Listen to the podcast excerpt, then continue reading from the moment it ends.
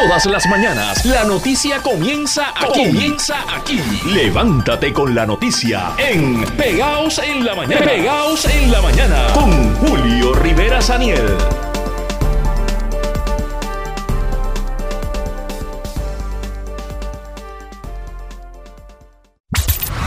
Y a esta hora conectamos con el comisionado de la policía, don Antonio López, a quien le damos la bienvenida y los buenos días. Saludos, comisionado, ¿cómo está? Buen día, Julio. Buen día, buen día, Julio. Buen día a todos. Gracias por acompañarnos. Bueno, lamento que sean estas circunstancias, ¿verdad?, para hablar sobre este asunto que con el que el país despierta esta masacre que se reporta en el municipio de Ceiba. ¿Qué información tiene el comisionado que pueda compartir con el público de Radio Isla? Mira, estas personas salen de una gallera en Nahuabo anoche, como de las nueve, nueve de, la, de la noche, ¿verdad? Nueve y treinta eh, van por la autopista 53, por la salida 5, que sale directamente a Ceiba, y ahí vienen eh, siendo seguidos por otro vehículo que la emprende a disparo en contra de ellos, ¿verdad? Y, y, posiblemente dan muerte a estas personas en un vehículo Tundra color gris que se encuentra en esa salida 5. En interior tienen tres personas muertas, en exterior, cercano a la puerta, tiene otra, otro, otro individuo más y un quinto individuo que fue llevado al Hospital Caribe en Fajardo y falleció. Estos, estas personas que se encuentran en el lugar están fuertemente armadas, ¿verdad? Tienen eh, en su poder un rifle, tienen rifles, tienen pistolas con cargadores extendidos. Esto está vinculado directamente, totalmente al narcotráfico. Es triste que nuestra juventud, ¿verdad? No toda, no puedo generalizar, pero sí una poca juventud que está eh, dedicada, ¿verdad? a, a este tipo de ambiente de narcotráfico, pues pierda tan cortera su vida por, por, por cosas materiales, ¿verdad? Y eso es lo que tenemos ahí en la escena ahora mismo. Todavía se está trabajando, Julio. La escena, yo me fui de la escena toda la madrugada, pero todavía Forense está trabajando la misma, una, una escena extensa. Y ahora, en, en, pocos minutos, pues comenzarán a trabajar con los cuerpos. Eh, por eso las personas que vayan a utilizar la vía de la autopista 53 hacia Fajardo, que busquen rutas alternas. Mire, eh, comisionado, eh, mm, ayer estábamos hablando sobre el perfil de, las personas que mueren y aquí como que nos hemos inmunizado con este asunto, ¿verdad? Eh, nos acostumbramos a, que mueran hombres jóvenes que no pasan ni de los 25, 30 años. En este caso, sé que están trabajando con la identificación de las personas, pero me dice que, que, que está vinculado al narcotráfico. Estas cinco víctimas, ¿estamos hablando de que son hombres jóvenes también? Hombres jóvenes también hombres jóvenes también, lamentablemente. ¿De qué edades estamos hablando? Bueno, por, lo menos que hemos visto ahí, este, de 16 a, a 32 años. ¿De 16? Sí, correcto, sí. Wow, comisionado, otro adolescente aquí. Sí, pero... Este, de 16 pues a 32. Correcto, sí, más o menos. Eh, eh, ya, este nosotros previamente tenemos más o menos quién, tenemos más o menos quiénes son las personas, no obstante, no obstante ¿verdad? No identificados por sus familiares, no se han trabajado los cuerpos todavía, pero sí estamos en nuestro organigrama. El en el organigrama, y está vinculado al narcotráfico. Correcto, sí, totalmente. Este, este adolescente de 16 años ya estaba, por la información de inteligencia que ustedes tienen, metido en el mundo del narcotráfico, a pesar de su edad tan jovencita. Correcto. ¿Estas personas estaban vinculadas a algún asunto criminal que estuviese bajo la investigación de las autoridades? ¿Alguna, alguna muerte violenta del pasado año? Varias muertes violentas estaban vinculados. Están en el diagrama de la, del área policíaca de Fajardo. Estaba siendo trabajado ¿verdad? por la Policía de Puerto Rico, diferentes organizaciones que hay en ese sector. Así que, sí, sí, sí nos, contaba que estas personas estaban eh, cometiendo crímenes violentos. Estamos hablando de alguna de las muertes de alto perfil del año pasado, comisionado. Correcto, sí. sí. ¿De, cuál de ellas estamos hablando? Si es posible. Caramba, no tengo el dato específico, sí, pero sí. En el organigrama eh, nos menciona a nosotros, ¿verdad? Con una información confidencial. Eh, a qué, con qué vínculo tienen con diferentes crímenes que se habían cometido el año pasado, el año pasado. Claro, así que entonces estamos hablando de cinco personas, como usted nos dice, de entre 16 y 35 años.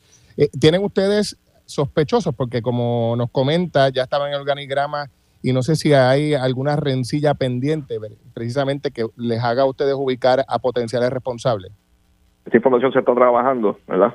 Este, estamos trabajando y probando varias, varias, varias este, situaciones y, y, e información que tenemos. Eh, no obstante, se está recopilando este material fílmico, se está recopilando toda la evidencia necesaria para poder esclarecer, el mismo. Yo asigné inmediatamente un grupo investigativo dirigido a esclarecer este caso, ¿verdad? Independientemente este en narcotráfico, en narcotráfico son, son vidas, son vidas, ¿sabes? Y, y hay que trabajar por eso. Mire, eh, decía usted que, que, hay cámaras de seguridad. Estuvimos viendo algunas imágenes y parecía una zona bastante eh, de estas zonas oscurísimas donde ni siquiera hay tendido eléctrico. ¿Había por allí cámaras entonces? Estamos trabajando con eso, con la identificación, dónde puede haber, dónde no. Todo eso es parte, ese es el protocolo normal que se hace en este tipo de investigación, ¿verdad? Y la ruta que ellos siguieron, todo, todo eso se está trabajando, ¿verdad? Para ver qué material físico se puede ocupar si alguno pero no, siempre se hace como protocolo, como, como, el, protocolo correspondiente, ¿verdad? En este tipo de casos. La escena se ve además eh, amplia y vimos un montón de casquillos. Estamos hablando de, de, de, de, más de 100 o cerca de 100 casquillos, porque se ve un montón de, casquillos sobre, la, sobre un, un, número un número similar, no puedo dar el número exacto, ¿verdad? Porque posteriormente eso en los tribunales queda el número exacto de los, de los casquillos. No quiero afectar a la misma, pero sí, hay cientos de casquillos cientos de casquillos. O sea que esto era un, ataque con la intención letal absoluta. O sea, aquí no había deseo de dejar a nadie vivo. Eso fue acecho totalmente, totalmente acecho, ¿verdad? Lamentable, pero así es, hacia eso se dirige la investigación. Esa gallera que eh, fue el escenario inicial, eh, ¿es un escenario de asuntos delictivos? Bueno, en, en por lo menos en diciembre hubo varias situaciones en, esa, en ese lugar, ¿verdad? Eso está ubicado en Nahuabo. Eh, hubo eh, situaciones allí de, violentas. Se está trabajando con todo eso, saliente, se está trabajando con toda esa información eh, para ver de qué forma se vincula una cosa con otra, ¿verdad? Como nos corresponde a nosotros, pero pero sí, quiero que decirle a la ciudadanía, como te dije anteriormente, que si van a utilizar la, la, la autopista 53 hacia Fajardo, que, ¿verdad? Busquen vías alternas porque todavía se está trabajando. Yo salí a día a dos de la madrugada, pero no obstante, Forense todavía está trabajando en la escena. Yo, tan pronto ocurrió este hecho, llamé a la doctora Conte para que me enviara el personal de Forense a trabajar con eso por la complejidad del caso. Y se encuentran allí, desde, ¿verdad? Desde eh, tiempo después del incidente, este, trabajando meticulosamente la misma. También, ya por, por último, para dejarle ir comisionado, se habla de otra escena eh, en el municipio de San Juan, en la avenida Kennedy, donde hay una muerte violenta. ¿Se sabe algo sobre esa investigación? Eso fue, eso fue a las 2 y 6 de la madrugada, se está investigando, ¿verdad? A ver qué sucedió en esa situación, pero sí, sí, está siendo investigada en este momento.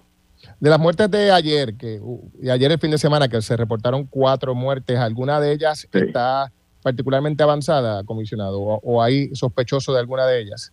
Bueno, hay, hay dos de ellas bastante avanzadas, ¿verdad? Donde esperamos en los próximos días pues pueda haber resultados, pero sí dos de ellas.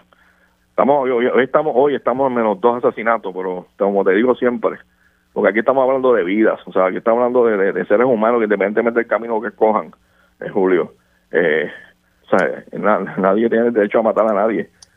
Y, y yo lo que siempre el mensaje mío va a la juventud, a la juventud, no toda la juventud, la poca juventud que está inmensa en este mundo del narcotráfico, las que queden conciencia, donde han decidido tener una vida corta por algo material, por por, eh, por, por tener unos, unos, buenos tenis, tener unos, unas ropas buenas, pues, o sea, no, no, no, no se entiende la lógica donde tú no puedes confiar ni en que está al lado, porque posiblemente está buscando una forma y manera de darte muerte para quedarse a cargo de estas organizaciones criminales.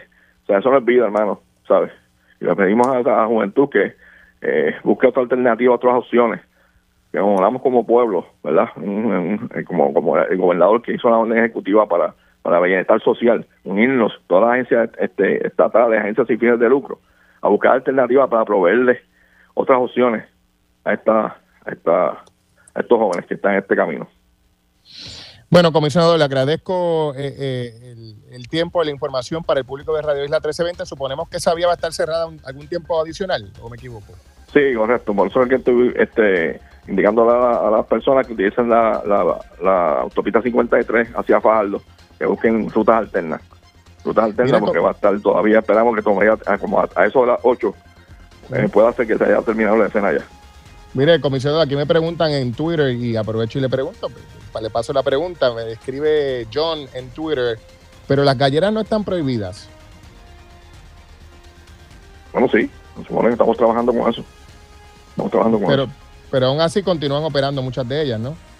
Claro, no queremos plantear que, que, la, que, la, que los galleros son ¿verdad? No, no, es que estoy planteando un vínculo. No vamos a generalizar, no vamos a generalizar con, con, la situación, ¿verdad? Porque, pues no fue en la gallera que sucedió, sino salieron de allí. Correcto, correcto. Estamos trabajando con eso. Claro, y, bueno, las galleras y, el, deporte, el, tema de los galleros y las galleras es un asunto eh, que a pesar de la prohibición, pues está muy arraigado a la cultura puertorriqueña, indudablemente. Le agradezco, comisionado, gracias por estar con nosotros aquí en Pegados en la Mañana. Buen día, Julio. Nos acompaña una de las personas que aspira, este, este hace un cambio, aspira a cambiar de una alcaldía para moverse al Senado de Puerto Rico, el alcalde de Villalba, Luis Javier Hernández. Muy buenos días. Buenos días para ti, Julio. Feliz año. Bendiciones para igualmente. ti. Salud para tu familia y para todos los que te escuchan siempre. Gracias. Igualmente para usted, alcalde. Oiga, no puedo dejar de preguntarle qué, le parece este escenario con el que nos levantamos hoy, esta masacre. Eh, son cinco hombres jóvenes. Ayer estaba hablando con, con Renta, ¿verdad? Sobre el hecho de que aquí como que nos hemos inmunizado eh, al tema de las muertes por narcotráfico y todos los días, todas las semanas mueren nuestros hombres jóvenes, eh, jovencitos de, bueno, en este caso hay uno de 16 años, imagínese usted, no superan lo, usualmente los 25 años y los matan por montones todas las semanas aquí en Puerto Rico y eso como que a nadie le importa. el, que el, principal mal social que pueda vivir, el peor mal social que pueda vivir un país es la indiferencia. Cuando nos despertamos indiferentes ante las noticias como esta eh, y la damos ya por sentado de que va a ocurrir, eh, pues ciertamente tenemos un gran problema como sociedad. El otro punto que yo creo que tú y yo hemos discutido ampliamente es la situación de salud mental en la que se encuentra el país.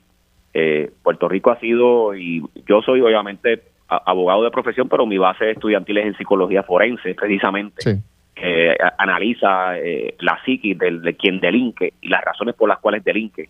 Y todos sabemos que es un cúmulo de situaciones, familias destruidas, eh, de sectores escolares, personas con traumas psicológicos eh, que no han sido atendidos a tiempo, eh, banderas que nunca se levantaron, eh, trabajadores sociales que no identificaron el perfil de, esta, este, este joven de 16 años.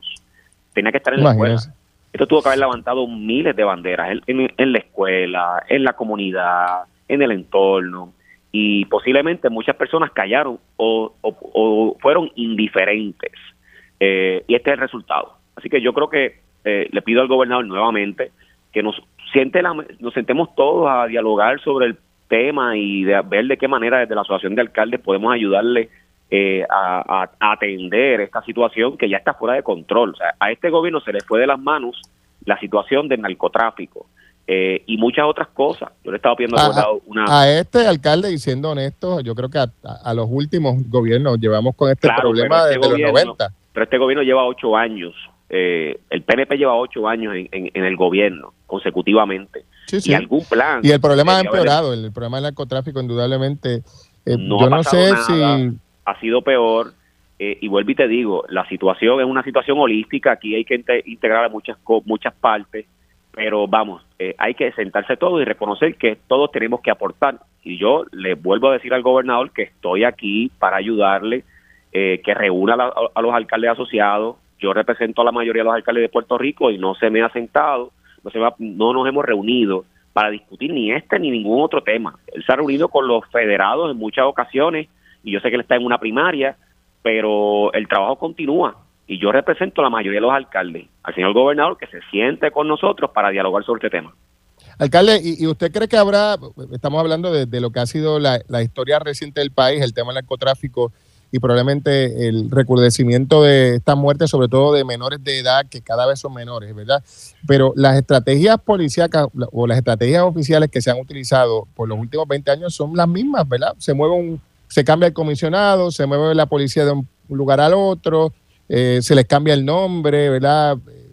Eh, golpe al crimen o duro contra el crimen o aquello contra el crimen, pero en esencia es la misma cosa usted que, aspira a usted que aspira al Senado, ¿qué cosa nueva plantea? Lo primero, lo primero que tenemos que trabajar, bueno, y te digo, yo, eh, mi experiencia fuera del gobierno y 12 años como, como, alcalde, eh, me ha levantado el, pensamiento dirigido hacia varias cosas. Primero, la desigualdad social que vive este país. Este país, mientras no comience a distribuir equitativamente la riqueza identifique las áreas de oportunidad para que los jóvenes emprendedores puedan tener trabajo, para que el sistema de educación esté más sólido y puedan identificar problemas a tiempo con los estudiantes para que no sean desertores, que existan programas de, trabajo y de oportunidad para estos jóvenes no busquen la forma de delinquir en la calle, eh, que haya una otra forma diferente de atender el tema de las drogas.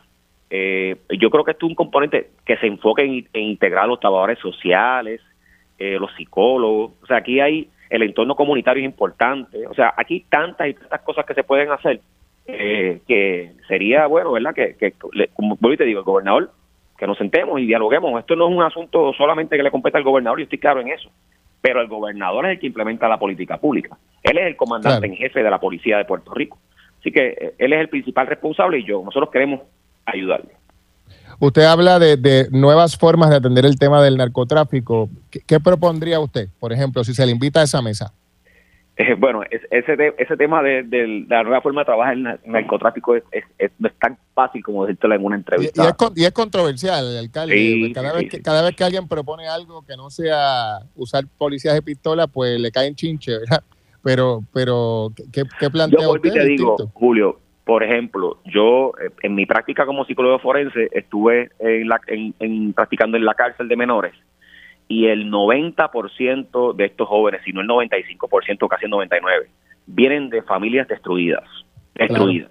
Modelos en su comunidad, eh, padres que cometían, que, que, que, hacían la misma situación que ellos, que ellos hacían y llegaban a esa cárcel a aprender y a ser más delincuentes, o sea, no salían de ahí reformados. Departamento de Corrección y Rehabilitación ni corrige ni rehabilita. Eso es lo primero. Así que yo creo que hay, es que son muchas cosas, son demasiadas cosas. Claro. Oiga, alcalde, en, otras notas, y ya dejando a, un lado ese tema, que indudablemente es el, tema que nos ocupa principalmente esta mañana, ¿cómo va la cosa de cara a sus intenciones al Senado? El, tema de los endosos y, todo lo demás. Pues vamos muy bien. El tema de los endosos, pues tú sabes que ahora es un sistema diferente, eh, más, más, tecnológico. Eso pues es bueno porque filtra y garantiza que, los, que quien realmente endose sea la persona que, esté aprobando. Antes se veía eh, esta eh, este cúmulo de endosos de personas que a veces ni se enteraban que habían endosado un candidato, pues ahora tienen que estar de frente filmando.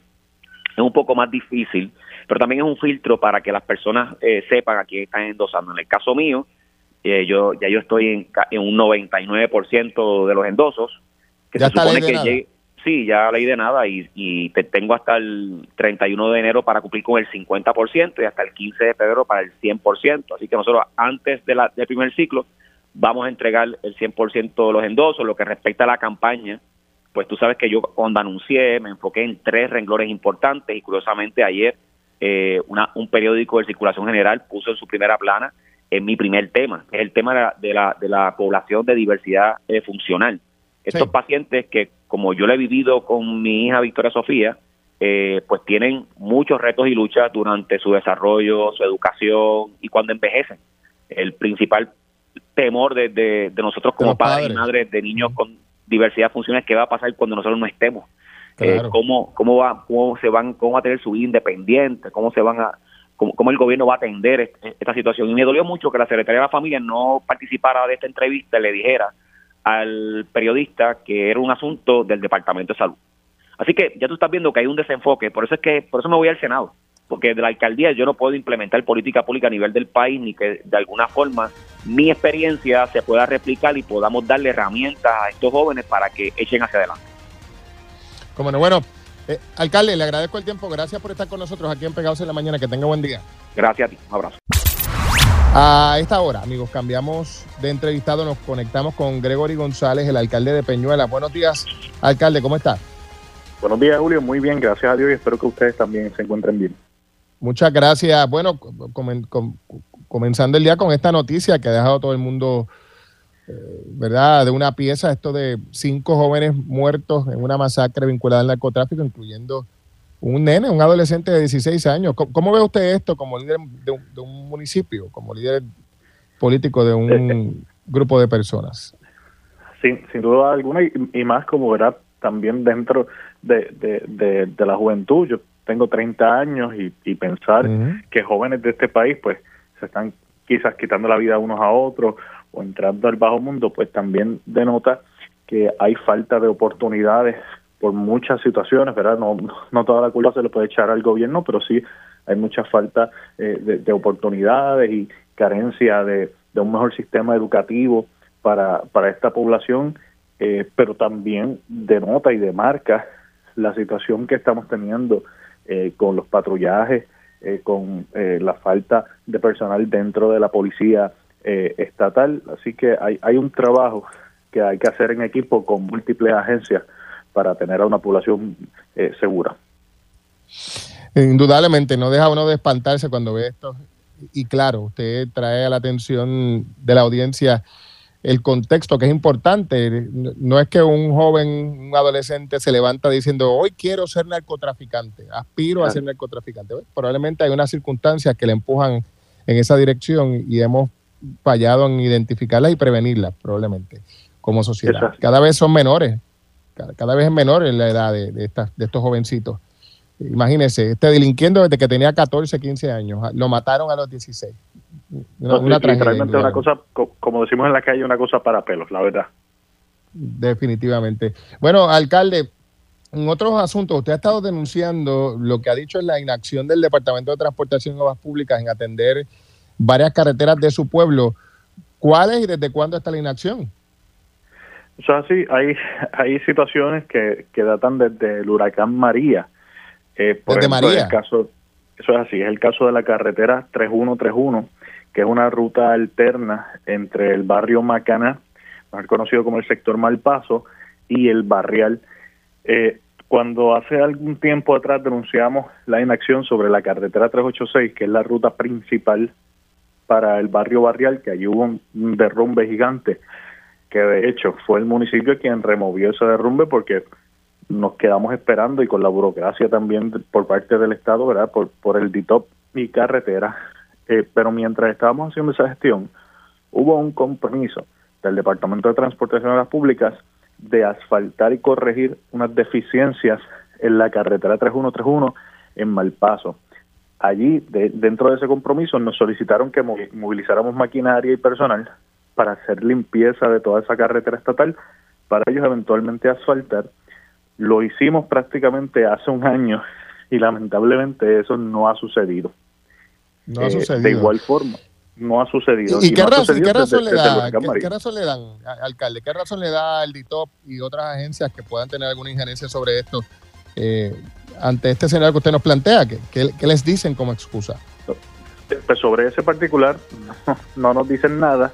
Eh, nada. Situaciones similar con la carretera 385 que hay que construir un muro que lo último que nos dijeron hace un año y pico es que el contratista que se había llevado ese proyecto no contaba con los materiales en el país, pero yo creo que un año es más que suficiente para que lleguen materiales y podamos poner de nuevo la 385 al día, que es la entrada principal a Peñuelas. Así que el llamado a la secretaria del Departamento de Transportación de las Públicas es quizás que nos visite, ¿verdad? O que pueda darse la vuelta por Peñuelas o que envíe algún personal que revise el estado de estas carreteras y que cumplan con el compromiso que ya se había hecho. Ay, padre, desde María, dice usted. Y, se le añade a eso lo que todavía estará pendiente desde los terremotos. Desde los terremotos, eh, eventualmente la situación de, Fiona, que ocasionó varios deslizamientos, pero en este caso, el, el, llamado urgente es atender la carretera 3131, que de hecho hay que hacer una serie de muros de contención porque hay partes en que esta carretera ha colapsado eh, y que, tiene que atenderse ¿verdad? Con, con, premura. Y de igual forma, la 385, que es la entrada principal a Peñuela.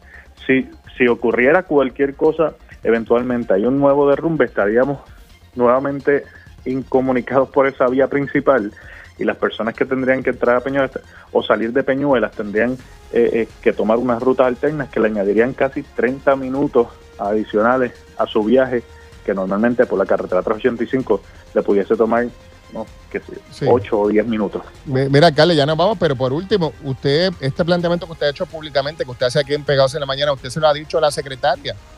Y si es así, ¿cuál ha sido la, la reacción? Hemos, hemos tenido la oportunidad de, dialogar previamente ya sobre algunos proyectos, le hemos solicitado. En este caso, ¿verdad? Pues obviamente yo estoy consciente de que la secretaria no puede estar en todas partes, pero sí ha enviado un personal a través de su director regional y demás, que es con quien hemos mantenido la comunicación y pues lamentablemente no ha pasado mucho más. Como bueno, alcalde, le agradezco el tiempo. Gracias por estar con nosotros aquí en Pegados en la Mañana. Gracias por la oportunidad. Buen día. Damos la bienvenida a la comisionada residente Jennifer González. Buen día, comisionada. Buenos días, Julio, y buenos días a todos los amigos que nos escuchan. Gracias. Bueno, comisionada, no puedo pasar por alto preguntarle sobre este, este asunto con el que nos despertamos hoy, la primera masacre del año, y, y a mí particularmente me llama la atención que cada vez es menor la edad de las víctimas de estos casos. Son ni hombres, ¿verdad? Jovencitos en formación, potenciales hombres, ¿verdad? 16, 14, 15 años. Es una cosa increíble. Yo, yo, al igual que tú, me sorprendo y muchos piensan que el dinero rápido o la vía rápida, hacer dinero utilizando las drogas, eh, les, va, les va a adelantar ¿verdad? Eh, el desarrollo económico, pero literalmente eh, ponen su vida en riesgo eh, en, un, en un mundo en el que no hay un código de no hay un código de ética, ¿verdad? No, no hay no hay manera de tú eh, saber o salvaguardar, no es un negocio legítimo y eso lo, lo, estamos viendo con la entrada de droga a Puerto Rico que sigue en aumento. Puerto Rico produce, ¿verdad? Eh, casi el 70% de la droga que llega a la zona este de los Estados Unidos, así que se utiliza Puerto Rico como puerto de transbordo, pero mucha de esa droga se queda aquí. Eh, por eso eh, hay distintas maneras de atajar esto en términos de, de las técnicas, eh, de la tecnología, pero también tiene que haber una parte eh, de concienciación, ¿verdad? ¿Dónde estaban los padres de estos jóvenes eh, que desde temprana edad están en, en, en, un, en un ambiente tan difícil, ¿verdad? Como, como es el, el sí. de la droga y que hemos estado viendo, como tú muy bien decías hace unos minutos, a través de los años, eh, Puerto Rico se ha inmunizado eh, ante los asesinatos a, a, personas jóvenes también vinculadas a, a, a, la droga y eso es bien peligroso. ¿Y qué, qué podemos hacer, comisionada, verdad? Porque pues hay quien puede caer en la de decir, bueno, pues eso es un problema eh, de ahora, pero la verdad es que esto es un problema que, que, no se le puede atribuir a una administración en particular. Llevamos décadas, ¿verdad?, con el tema. Lo que sí podemos decir es que las estrategias son más o menos las mismas usualmente, ¿no? Eh, cambiamos después la policía, compramos equipos, movemos gente de una comandancia a la otra, eh, pero en esencia sigue siendo lo mismo. ¿Usted pero, cree que habría pero, que repensar las estrategias? hay que repensarlo todo. Yo creo que obviamente lo que tiene que ver es la parte de eh, paralizar o, o, utilizar las técnicas de, de, seguridad es una cosa, pero yo creo que hay un asunto de salud mental, hay un asunto verdad de, de, valores, hay un asunto de cuáles son las prioridades, cómo tú le enseñas a esos jóvenes de temprano lo que es el dinero fácil eh, y lo que es la seguridad y lo que son las, los métodos eh, de, de, llevar a cabo un trabajo, ¿verdad? Porque todos vienen de una perspectiva distinta. La pobreza también obliga a muchas de estas personas a, a, a moverse a buscar ese dinero fácil. ¿Seguro? Así que hay distintas, ¿verdad? Hay, hay, que atender la parte social, ¿verdad? De dónde viene, por qué, porque es más fácil para algunos tirarse a la calle a, meterse en este mundo eh, que a veces es una apuesta, ¿verdad? De, de, grandes cantidades de dinero en poco tiempo eh, versus lo que pudiera ser, pues, estudiar, terminar eh, y, y, y, re, y, recibir unas remuneraciones. Pero hay también el, el, asunto, ¿verdad?, de cómo está la composición de esos hogares, qué es lo que estos niños ven en su casa, ¿verdad? Este, si son conductas aprendidas, eh, dónde está dónde está en la escuela. Eh, hay, hay, distintas cosas que deben atenderse de manera eh, holística. Eh, y yo creo que en ese sentido eh, todos deberíamos hacer un llamado también a no verlo como natural, ah, pues mataron 10, fue por droga, pues pues ya está, porque muchas veces así se despacha. Sí, sí, sí, hemos aprendido a convivir con el problema en lugar de buscar soluciones para, para atenderlo, me parece. Y como, tú, y, como tú muy, y como tú muy bien dices, esto no es un asunto eh, de, de una administración, es un asunto de, de conductas y, y de aumento en, en, las pasadas décadas, ¿verdad? Así que tiene tiene que atenderse de igual manera sí. en términos del esfuerzo. Yo recuerdo cuando se hacían las campañas en las escuelas públicas, las visitas de la policía para explicar una cosa, eh, ¿verdad? Y, y, la otra, el, la utilización de la consejería par, ¿verdad? De los mismos pares de jóvenes eh, que, que pudieran utilizarse para como como modelos, ¿verdad? Y que y no solamente utilizar esto pensando en, en las residenciales públicas, porque tienes mucha gente viviendo en urbanizaciones que también caen víctimas, ¿verdad? Claro. Y, y, muchas veces se singulariza al que viene de, de una clase sí. pobre para, para ponerle un estigma o un sello. Bueno, en, en otras notas, comisionada, ayer, hace un rato estuvimos hablando con el alcalde de Peñuelas y usted precisamente estuvo visitando varios puntos de Peñuela. El alcalde se estaba quejando hace unos minutos de, que desde el huracán María tiene problemas con, con varias vías, la carretera 3131, la 385, la carretera 35, dice que, que están en peligro de nuevos derrumbes, pero que no logra que se atienda el asunto por parte de Transportación Obras Públicas. ¿Qué le parece? Bueno, eh, ayer como parte de nuestra visita, el alcalde también nos manifestó de un puente peatonal eh, que cruza Tallaboa, que es la, el, única área eh, que literalmente es, ruta de escape de tsunami para esa comunidad. Está desde los terremotos, ¿verdad? que pudiera caerse, que está clausurado, pero no se les anuncia cuándo se remueve, cuándo se demuele. Lo mismo, escuelas que en el área, en, en, el mismo Peñuela, estuvieron, están clausuradas, cerradas desde el terremoto y ni siquiera sabe si la van a demoler o la van a arreglar. Hay otra escuela elemental que eh, la mitad funciona y la otra mitad no y los jóvenes eh, utilizan la, el mismo edificio. Así que hay muchas cosas que están pendientes todavía de, atender. Obviamente en el caso de las escuelas es el que más apremia eh, porque tú tienes estudiantes haciendo interlocking, ¿verdad? Y eso pues lo que hace es limitar las oportunidades de jóvenes que como en Guánica que ya van, a su, ya, van en su primer año de universidad y han estado cuatro años eh, recibiendo menos tiempo de educación en facilidades que comparten entre escuelas intermedias y superiores. Así que yo creo que el llamado que hace el alcalde, el llamado que, hago yo es, es eh, a que pues, las agencias estatales acudan y, digan qué es lo que pasa, pues cuál, cuál es el problema, por qué se atrasan, eh, cuáles son las prioridades, porque muchas veces los alcaldes lo que buscan es que les digan, le hablen con la verdad y les digan cuáles son los procesos, cuáles son las, eh, las razones para que esos proyectos no salgan. Eh, y obviamente se detiene todo el, el, desarrollo de una zona cuando tú te sientes de que ninguno de tus proyectos está caminando. Claro, bueno, vamos a ver qué pasa con este asunto. Comisionada, en otro asunto, eh, no, hemos, no, hemos, conversado con usted con respecto al tema de, de, esta, de este asunto que le ha mantenido usted recibiendo señalamientos de la oposición interna y externa. Este este asunto del dinero que usted ha tenido que devolver o su campaña de personas que donaron a su campaña en exceso. ¿Cuál es su reacción oficial a esto? O sea, ¿hubo una violación consciente de la ley? ¿No? ¿Qué No, no, no, no. Mira, esto, esto es un proceso ordinario que lleva la Comisión Estatal de Elecciones a nivel federal y responde precisamente eh, porque yo decidí cambiar la candidatura de comisionada residente a gobernadora. Si yo me hubiera quedado en la contienda como candidata comisionada residente no tenía que devolver ningún dinero, ¿verdad? Eh, porque cada candidato tiene un tope de 6.600 dólares al año eh, para el ciclo de primaria y para el ciclo de elección general. Al yo cambiar eh, a la candidatura a, gobernadora, evidentemente tengo que devolver la porción que va a la elección general. y eso lo hicimos saber a la comisión porque quien rinde el informe soy yo diciendo que quiero cerrar mi comité federal y inmediatamente yo tengo 60 días para devolver esos, esos fondos, cosa que ocurrió en noviembre.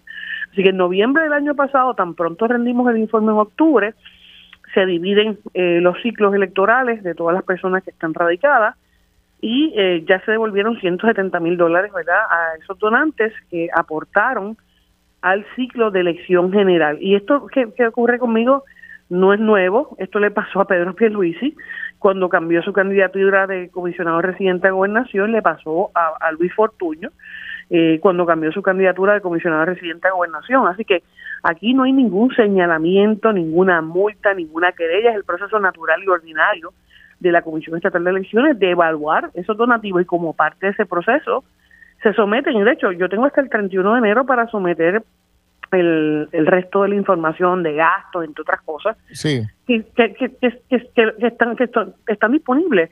A diferencia de, mi comité, a diferencia de mi comité, yo no tengo multas. Eh, ni. Usted no tiene multas. Usted, usted habla de que hay una distinción entre el comité y usted. o sea, el comité tampoco tiene multas. Eh, así que no, no solamente yo, el comité tampoco, a diferencia del comité de Pierluisi, que sí tuvo multas, eh, y tuvo señalamientos eh, de 23, eh, 23 informes sin controles eh, de, de, monitoreo y, multas. Y usted dice que esto es ordinario, comisionada, para que la gente vaya entendiendo poco a poco. Usted dice sí, que esto sí, de hecho, ordinario. o sea, que a todo el mundo le dan estos señalamientos de donativos excesivos. No, no, no, no, es una, no es un, no es un, no es un señalamiento, es clarificar los informes donde se te pide información adicional y en este caso yo estoy cerrando un comité, así que al cerrar un comité federal, pues obviamente vas a, va a conllevar un mayor desglose, ¿verdad? De cuáles son las cuáles son las, divisiones que se hacen. Así que vuelvo te digo, no me preocupa, esto está todo en orden, así lo, lo, hacen los, los informes y obviamente ese es el trámite ordinario para cerrar un comité federal. Aunque esto, usted dice que, que, que a todo el mundo le pasa, pero no deja de llamar la atención, ¿verdad? Que, que se vea, por ejemplo, aquí se habla de unas más de 100 personas, 106 aproximadamente, que estuvieron dando dos, tres, cuatro donativos en un mismo día. ¿Eso es regular? Sí, porque depende de cómo, cómo la persona haga el donativo, eh, o si hay eh, compra, o si hay distintos tipos de actividades. Y yo tengo que rendir el donativo según me lo dan. Recuerda que, a diferencia de Pedro Luis, yo no recojo dinero en efectivo. Eh, así que eso lo que significa es que si una persona me hace donativos en cheque o en giro de 300, de 500, de 1000, eh, cada donativo no entra en un, en un solo paquete, entra individual eh, como se haya utilizado. Hay personas que dan con tarjeta de crédito una, una cantidad, con cheque dan otra. Eh, así que pues al final del camino yo lo tengo que rendir como un donativo individual porque así lo requiere la ley federal. así que no es una cuestión de que yo decida dividirlos, es que si, si las cantidades, el método que se utiliza para recibir la cantidad es distinto, tengo, tengo que eh, así reportarlo, esa es parte de la comisión. Pero mira, esto, esta, este Así que aquí no hubo ilegalidad, comisionada. no, ninguno. aquí no hubo ilegalidad ni intencional es ni que no la Es que no la hay, ni procesal ni por error. Esto es un proceso natural. A diferencia de los informes del gobernador, que tiene multa, que levantaron un millón de dólares en efectivo, que trataron de pasar más de 30 mil dólares en donativos anónimos cuando no lo eran. Eh, señalamientos que están ahí de 23 veces sin controles. En el caso mío tú no tienes ninguno de esos señalamientos. En el caso de Pedro Pilici tiene multa, en el mío no tienes ninguna multa. Eh, así que son bien distintos. Vayan y ven el informe para que se sorprendan. Mire, eh, hay por ahí una página, ¿verdad? De internet, usted la habrá visto, que, que le está tirando con todo a usted. Eh, de, acusaciones de corrupción y de ilegalidad. Algún pack de alguien habrá y sabrás que la última vez que el gobernador usó el pack de Salvemos a Puerto Rico, su amigo fue preso, ¿verdad? Eh, por donativos ilegales. Eh, así que yo creo que cuando no tienen argumentos, cuando se ven atrás, cuando así lo confirman, encuestas y sondeos, pues recurren a, la mentira, recurren a los estilos de campaña sucia. Yo no hago eso, yo no tengo esa necesidad, yo digo las cosas de frente, hago mi fiscalización, estoy en la calle y ese respaldo lo veo. Mire, las encuestas la ponen al frente, ¿usted está encuestando en esta etapa? Yo estoy encuestando todo el tiempo. ¿Y, qué le dice la encuesta? Cuénteme. Que, que, que, vamos bien y que tenemos que hacer la movilización. Y yo me parece que esta primaria eh, va a ser una de una gran participación electoral y a medida que más gente participe, más oportunidades eh, y más se amplía el margen. Por último, comisionada, ¿qué, reacción tiene usted ante el veredicto contra la representante Tata Charbonnier y, la posibilidad que ya ha dejado abierta el gobierno federal de que haya otras personas de la legislatura que estén siendo actualmente objeto de investigaciones por un esquema similar? Mira, como dije anteriormente, eh, lo más que sorprende a uno es que sean los mismos casos que se que han ocurrido hace 10, 15, 20 años y que veamos el mismo esquema. Eh, lo más triste es que personas utilicen la insignia de, una colectividad para ganarse la confianza ante el pueblo y luego eh, actuar para su beneficio personal. Y eso, eso, eso es una traición a los ideales, es una, una, traición a la gente, a la lealtad que se le debe tener al, electorado del pueblo que confíe en sus líderes. El que haya investigaciones por bien, a mí no me extraña en lo más mínimo, eh, y gracias a Dios que existen las autoridades federales mm. para que este tipo de casos salga eh, a, la, a la luz pública. Mire, Melinda Romero dice que hay que dejar la delegación congresional de manera permanente. ¿Usted está de acuerdo? No, eso es un asunto eh, legislativo, eh, ¿verdad? Porque la ley caduca en diciembre de este año, así que eso es un asunto que tanto el gobernador como la Asamblea Legislativa deben eh, deben evaluar y ver si tienen los votos para aprobar un proyecto de extensión. ¿Y a usted le parece que es necesaria la delegación o basta con el comisionado o comisionada residente? Yo creo que todo lo que se pueda asignar en términos de recursos y ayuda para resolver el problema del estatus siempre va a ser bueno. Incluyendo la delegación congresional todo, todas las herramientas eh, que sean necesarias para que Puerto Rico pueda finalizar su estatus indigno de colonia. Comisionada, gracias por estar con nosotros aquí en Pegados en la Mañana. Que tenga buen día. Como no, buen día.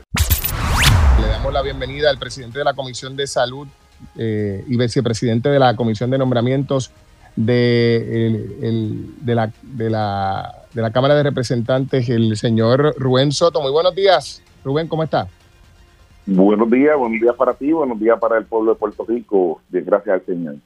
Gracias por acompañarnos. Bueno, eh, eh, ha habido eh, amplia discusión local sobre estas dos alegadas dentistas, pues son alegadas porque no, no lo son, que están realizando prácticas ilegales, atendiendo pacientes, realizando procedimientos estéticos. Y ayer conversábamos con el presidente de la Asociación de Dentistas y nos decía que esto ha llamado la atención, pero que es una práctica regular distendida, que hay montones de personas haciendo lo mismo. Eh, ¿qué, se puede hacer a nivel legislativo sobre este particular, si algo? Pues mira, sí, eh, en conjunto con el presidente de la Asociación de Dentistas, en conjunto con el Colegio de Dentistas y Cirujanos, eh, presentamos una legislación que va a ser la nueva ley dental. Como todo el mundo sabe, la ley actual, que es la ley 75 de 1925, tiene 99 años, tiene el año que viene cumple 100 años. Y entonces ya esa ley ameritó unos cambios porque las tecnologías cambiaron. Antes no existía el blanqueamiento de los dientes, había una serie de tecnologías eh, que no estaban. Y otro eh, defecto bien grande que tiene es que los delitos, no hay delito grave. Con esta nueva legislación, eh, el proyecto 11136 del Senado, que es de la autoridad de este servidor, que ya fue a vistas públicas y que le, se incorporaron la semana pasada unas enmiendas eh, para que los delitos sean delitos graves, conlleven multas y conlleven cárcel. Y eso yo creo que es bien importante eh, para que esto se dé. Por otro lado, eh, también tengo que decirlo que la pasada presidenta del Colegio de Dentistas y Cirujanos eh, llevó alrededor de 10 casos, uno de ellos críticos, los llevó, hizo una investigación, la presentó al Departamento de Justicia y uno de los alegatos que ella él indica que uno de los funcionarios, lo dijo en vistas públicas, le dijo que necesitaba un testigo cuando tenía el paciente, cuando tenían los padres. Estamos hablando, por ejemplo, hay un caso que es un paciente de 13 años que llamó mucho la atención, que llegó a su clínica y que cuando eh, ella lo ve, el niño, el adolescente tenía eh, la cara hinchada, eh, habían trabajado en su dentadura, etcétera, y, y, la salud oral, eh, no regulaba. Entonces, pues, cuando ellos hacen la investigación, otro caso, ella pone una persona, pone un investigador, trabajan el caso, van a la clínica, eh, no hay un dentista licenciado y no ocurrió nada. Fueron 10 casos que ella eh, refirió, así mismo lo expresó en las vistas. Ese informe estaría bajando esta semana y es importante, y digo esto y lo recalco cada vez, que todos los legisladores hagan conciencia de esto. ¿Por qué? Porque a veces hay intereses que se entrometen, como ocurrió en el proyecto 1133, que quedó empate en el Senado, eh, que era un tanto más restrictivo, ¿verdad? Porque obligaba a que los dueños de farmacias, de, clínicas dentales tenían que ser dentistas. Pues este se incorporó el que donde se esté practicando la salud oral tiene que haber un dentista licenciado. Eh, yo creo que eso es bien importante porque usted va, eh, hablan de blanqueamiento, cuando usted va a la cita, pues, ¿a qué hora llega el dentista? Pues mira, el dentista llega a las 10 de la mañana, ¿no? Sí, sí, sí. No puede ser así. Y esto no puede quedar impune. Así que hemos tenido eh, una armonía, un consenso con el Colegio de Cirujanos Dentistas, con el presidente de la Asociación de Dentistas de Puerto Rico, y yo creo que es hora ya de que esta nueva ley se apruebe, se le dé paso. Mi expectativa es que para febrero esté aprobada en el Senado y simultáneamente en la Cámara y que el gobernador finalmente eh, la endose. Aunque eh, en esta medida tengo que indicar que el Departamento eh, de Salud dejó un tanto en la... Eh, Estuvo un tanto neutral, ¿verdad? Fue un tanto tímido al momento de dar su endoso, ¿ves? no se opuso, pero tampoco fue enfático en el endoso. Así que yo creo que esta semana va a ser una semana de amplia discusión con este tema y la semana subsiguiente van a ser semanas que el pueblo va a estar observando si los legisladores realmente vamos a defender el que la salud donde se tenga que regular se regule. Bueno, senador, le agradezco el tiempo. Gracias por estar con nosotros aquí en Pegados en la Mañana. Bien, bendiciones. Ahora integramos la de Elizabeth Torres, quien formó parte de ese grupo y ahora aspira a un puesto electivo de manera independiente. Buenos días, Torres. Muy buenos días a ti, Julio, y buenos días al pueblo de Puerto Rico. Un abrazo fuerte. Gracias por acompañarnos. Bueno, Elizabeth, ¿qué, le parece a usted habiendo sido parte de este organismo y conociendo el trabajo de sus compañeros? Eh, ¿Qué le parece esta propuesta de, Melinda Romero de mantener de manera permanente este, este grupo de delegados? Bueno, imagina tú que yo en, mi primer informe, en septiembre de 2021, ya yo estaba solicitándole al gobernador que desintegrara esta delegación porque descubrí en el proceso el gran fraude que había tras esta delegación y denuncié que personas como Melinda, Zoraida, Mayita, todas estas personas vinieron en un 20 eh, todos fueron elegidos a dedo, muchos de ellos bajaron listas durante el proceso, yo obviamente pues no estaba durante el proceso de elección, yo no estaba muy enterada de cómo eran estos procesos, lo descubro más adelante, lo denuncio, eh, mis denuncias fueron completamente ignoradas, precisamente yo alegaba que esto era un 20 para repartir sueldos. Melinda Romero tenía una situación particular con la herencia, Mayita se le vencía un contrato que tenía con la oficina de Jennifer justo antes de comenzar la delegación y esto, te digo, fue un ventetú dicho y confirmado por Carmelo Ríos y también por otras voces con las que yo hablé como Carlos Mercader. Así que yo hice una denuncia que era una denuncia anclada en la verdad y que yo sabía que este cuerpo no debía existir. No obstante, me quedé en el cuerpo haciendo el trabajo para el que la gente me eligió porque había un mandato del pueblo igual, ¿no? Pero había que había que reventar esa burbuja y decir la verdad. Y eso fue lo que hice y fíjate tú que he tenido razón. Estas personas han sido todas cuestionadas por la Oficina de Ética Gubernamental, han sido multadas. En el caso de Zoraida Buxó, ella devengó un sueldo inicialmente sin haber juramentado. Recuerda que ella juramentó posterior, ella recibió el sueldo estando de viaje. Melinda, al primer día, eh, perdón, al primer mes, se fue de viaje por dos meses con su hijo, nosotros no sabíamos dónde ella estaba, ella renunció básicamente a todas sus funciones y desapareció. Y entonces imagina tú que yo estoy viendo todo esto y, y, que me quedé callada. Yo hice las denuncias pertinentes, hice las denuncias ante el secretario de Justicia. Finalmente, Julio, tú sabes que fui perseguida yo, que cumplo no solamente con los informes financieros todavía hoy, todavía hoy cuando muchos medios me, me llaman una delegada destituida cuando el caso todavía está en el Tribunal Supremo. Yo cumplo con los informes financieros a ética, yo cumplo con los informes al, al Contralor Electoral y yo cumplo con los informes al gobernador de Puerto Rico. Me parece completamente, eh, es una desfachatez, una frescura y te digo una insolencia que estas personas actúen de esta manera. Fíjate cómo Zoraida Buxó está pidiendo remuneración económica para su pareja íntima porque la acompaña a los viajes. Fíjate cómo Le Frank Fortuño... ¿Cuál es esa? ¿Cuál es esa pareja íntima? Eh, es su pareja la que lo acompaña, la que lo ha estado acompañando desde el principio, algo que yo también denuncié y que, o sea, que se le están pagando los pasajes y, la, y los hoteles y todo al, al compañero eso es lo que ella eso es lo que ella está solicitando eso fue lo que la prensa reseñó en estos días y que esa es la petición que ella le está haciendo la oficina de Prafa ella le, está pidiendo que le pague los viajes y los gastos que ella ha tenido no solamente ahora, sino en retroactivo para su pareja que la acompaña desde que ella se lanzó, que la acompañaba en la campaña, que la acompañó en todo el proceso. Entonces, ella quiere como incluirlo como un empleado de ella. Nosotros no tenemos derecho a ese tipo de cosas, Julio. Eh, eh, esto es una persona que en su único informe financiero ella presenta que tiene cerca de 2 millones de dólares en activos y que más adelante ese número se infla. Yo advertí que Zoraida Buxo utilizaba la delegación para ofrecer los servicios privados no solamente de su pareja, sino de ella como abogada. Lo denuncié por escrito ante el Departamento de Justicia.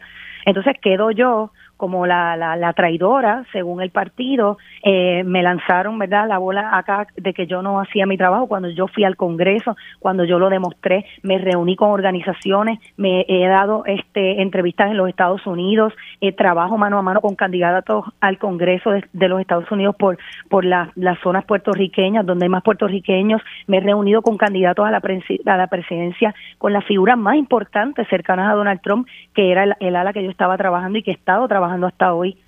Entonces, hablan de debidos procesos de ley. A mí no me dieron un debido proceso de ley en el tribunal. Yo nunca nunca me senté a testificar, no me dieron oportunidad de pasar pruebas. El mismo juez que me dio la razón de manera contundente y absoluta me quita posteriormente la razón por un por una petición del gobernador y otras figuras políticas. O sea, para mí esto es, es, es frustrante y, y es preocupante y es la razón principal por la que yo me lancé al Senado en el 2024, porque tiene que haber voces que tengan el coraje, aunque moleste e incómodo, de decirle la verdad a la gente. A mí me parece un descaro que esto se extienda más.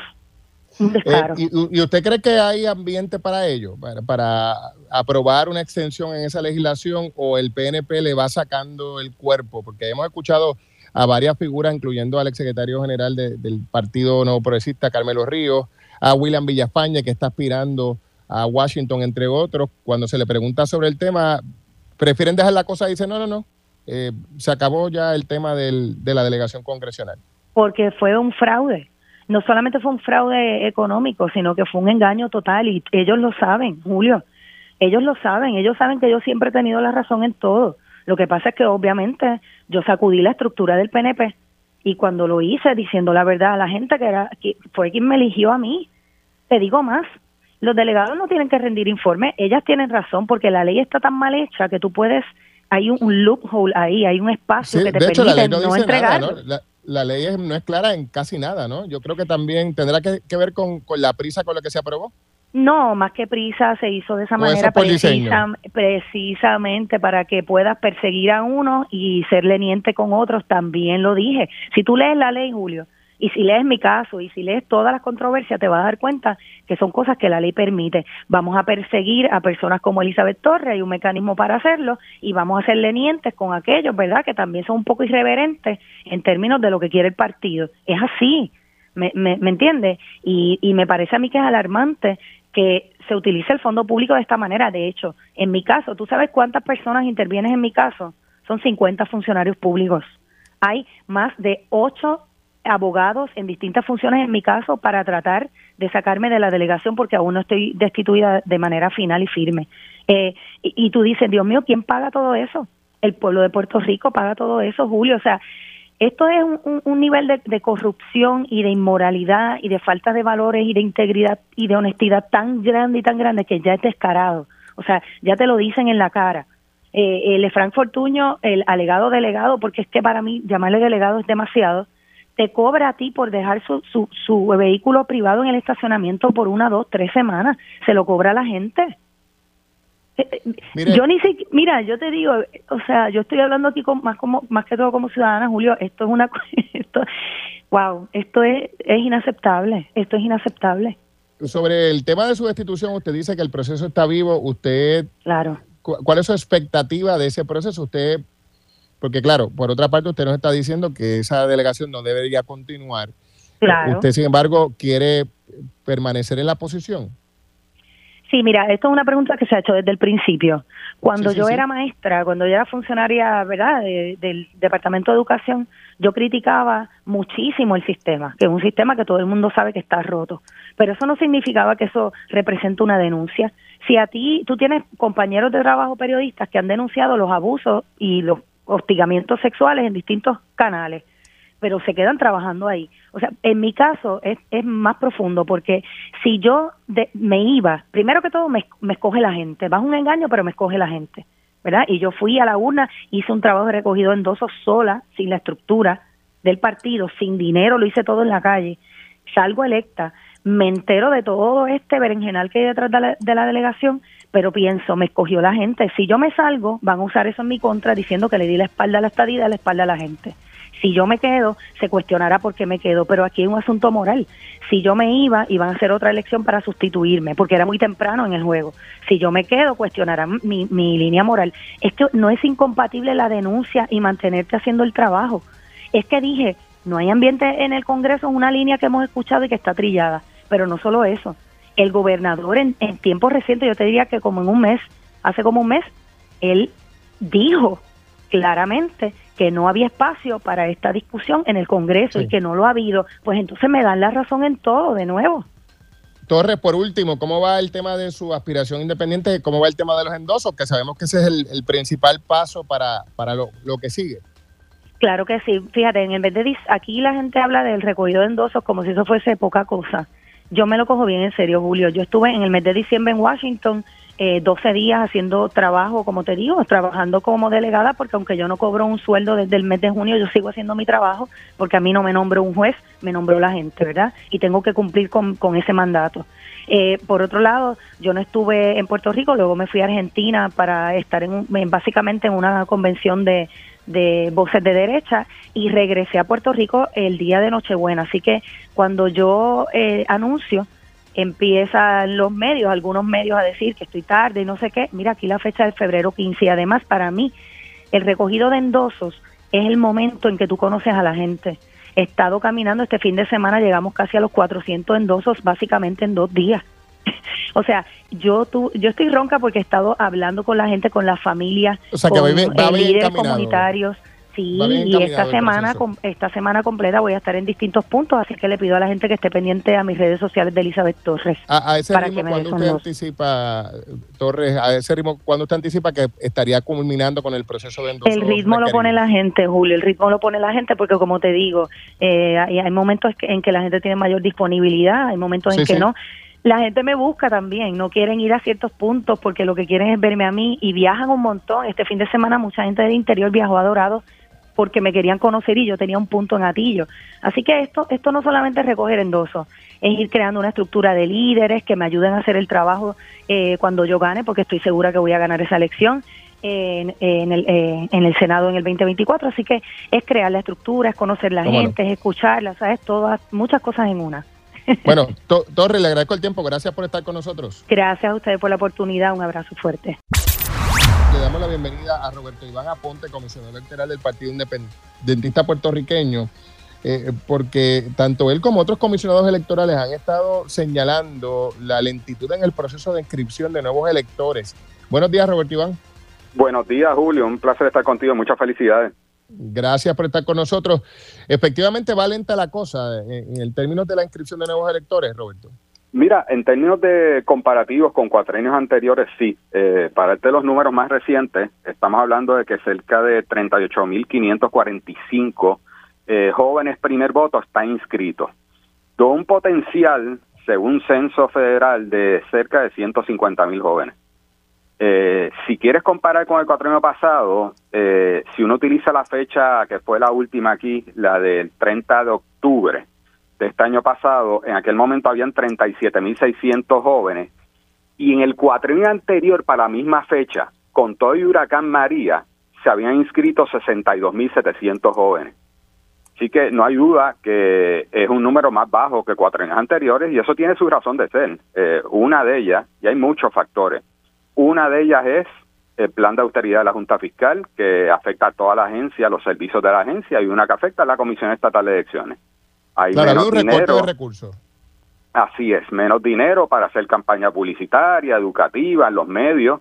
Eh, de igual manera, ha habido menos visitas, aun cuando, ¿verdad? De mi, oficina hemos promovido el que se acuda masivamente a las escuelas superiores públicas y privadas y universidades, no así no, como cuatro años anteriores.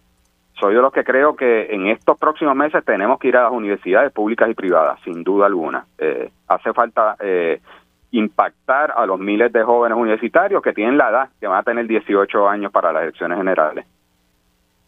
Claro, así que hay, hay un problema. Eh, por otra parte, también, eh, yo cuando me inscribí, me inscribí en la escuela superior porque fueron allí de la Comisión Estatal de Elecciones a promover ese tipo de procesos. Eso ya no se da. Mira, se da, pero mucho menos. Eh, mira, ¿cómo son las cosas? En el año 2022, en agosto, cuando empezaban las clases eh, escuela superior, propuso una reunión que fuéramos a inscribir. ¿Y tú sabes quién se opuso primero? El Partido Popular y luego el PNP. Jorge Colville y Edwin Mundo, en aquel momento. Tuvimos que de nuevo traer ese tema para empezar el semestre de enero del 2023 y ahí finalmente por la presión eh, el presidente de la comisión en aquel momento tuvo que votar a favor.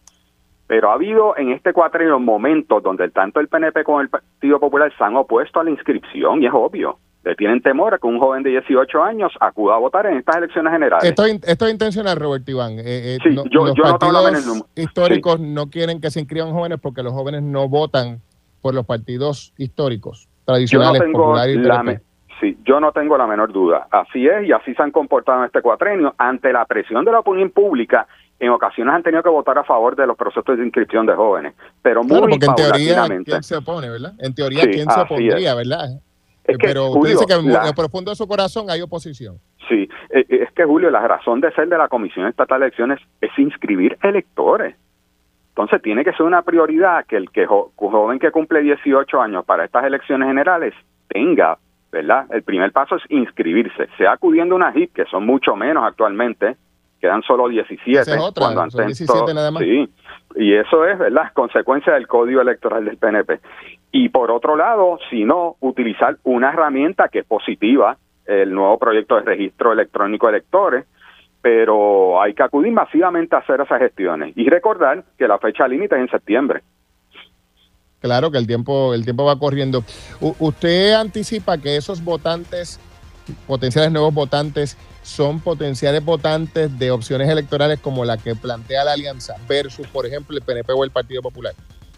Sí, así es, y si vemos los resultados de las pasadas elecciones generales, así fue, y personas ¿verdad? que saben del tema electoral lo saben, eh, analistas, hay una persona que se llama Manuel Álvarez que sabe estadísticas electorales y lo ha expresado en sus redes sociales, porque eso fue la realidad en las elecciones pasadas y me parece que más claro, más evidente va a ser en estas próximas elecciones generales. O sea que eso, esos, la mayor parte de esos 50 mil, 30 y pico de mil jóvenes que se han inscrito y los potenciales votantes que podrían, según el censo, ser 150 mil nuevos electores, gravitarían en dirección a una opción como la alianza y eso podría hacer la diferencia para ustedes. Es fundamental que se inscriban esos jóvenes y eh, obviamente en el año electoral más gente se motiva, eh, se supone que en algún momento hay una campaña mucho más visual para educar al electorado y que le, le explique qué es lo que tiene que hacer para inscribirse y estamos trabajando para eso. Roberto Iván Aponte, gracias por estar con nosotros aquí en Radio Isla 1321. Un saludo para Gracias y que pasen buen día.